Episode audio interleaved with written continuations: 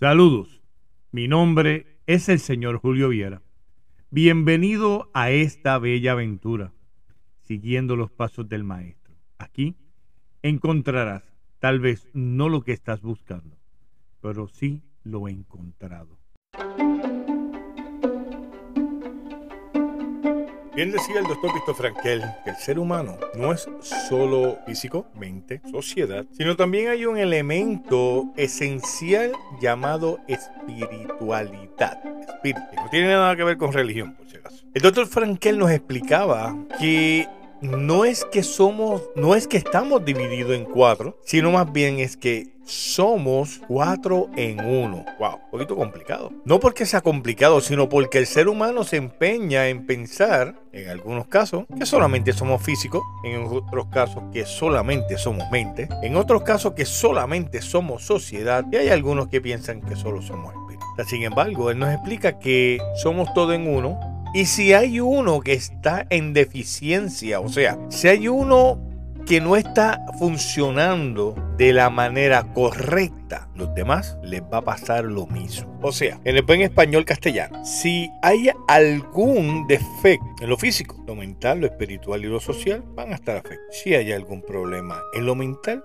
lo físico, lo espiritual y lo social van a estar afectados. Y así sucesivamente con los demás. ¿Qué sucede? Que lamentablemente nosotros como individuos nos enseñan, o mejor dicho, no nos enseñan a valorizar cada una de estas etapas o cada uno de estos elementos que componen al ser humano. Qué difícil. Qué difícil entender que hay un espíritu inquieto que necesita cuidado, tanto como el físico. Qué difícil entender que el físico necesita cuidado tanto como la mente. Qué difícil entender el que la mente necesita cuidados, tanto como en nuestra etapa social. Porque es tan importante tener amigos como tener creencias. Es tan importante tener la energía como poder pensar. Así que cuando hablamos del ser humano, la complejidad de esta máquina llamada ser humano, hablamos de algo que por ser tan complejo es difícil de entender. Por eso es que muchas veces se nos hace tan difícil el caminar y no nos damos cuenta ya que no queremos reconocer algunas de las partes que lamentablemente están mal. Cuando el hombre en su esencia reconoce su humanidad, reconoce que es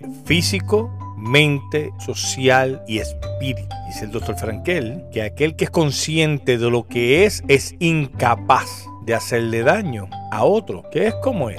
Sin embargo, vivimos en un mundo que yo creo que este principio no está claro. Somos capaces de hacerle daño a aquel que es como yo, sin reconocer que es como yo, porque entendemos que la diferencia de este individuo no tan solo es la diferencia, sino es algo marcado para yo distanciarme, odiar, pelear con este otro individuo sin antes entender que es uno como yo. Por eso es que es tan duro caminar. Extender la mano. Uf, qué difícil. Me hablan de empatía. ¿Pero qué es eso? No, es que empatía es sentarse en la silla de otro para que me entienda o para yo entenderlo. Yo nunca voy a entender lo que es un parto. Por más que quiera, no voy a entender. Yo nunca voy a entender la crisis de la guerra, porque si yo nunca he estado en la guerra, pero me pide que sean empáticos, que yo sea, que yo sienta lo que este individuo en su experiencia ha sentido. Estamos pidiéndole a un árbol de China o de naranja que provea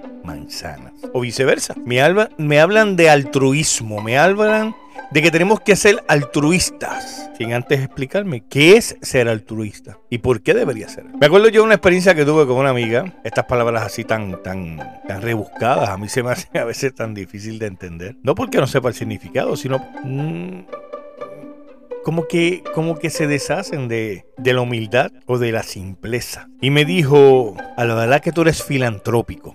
Anda palca. ¿Qué rayos me dijo? No sé. Mm, después me, me, di a la tarea de buscar y entendí lo que me quiso decir. Qué simple hubiera sido que me hubiera dicho, tú eres un ser humano. Dase, porque para poder apoyar al otro, solamente pienso en el apoyo que yo necesito. Qué difícil es ser ser humano cuando me empeño en vivir la vida como cualquier cosa menos como un ser humano. Cuando entenderemos la simpleza de lo simple, de que tú y yo, yo y tú, somos el reflejo de otro que necesita mi mano.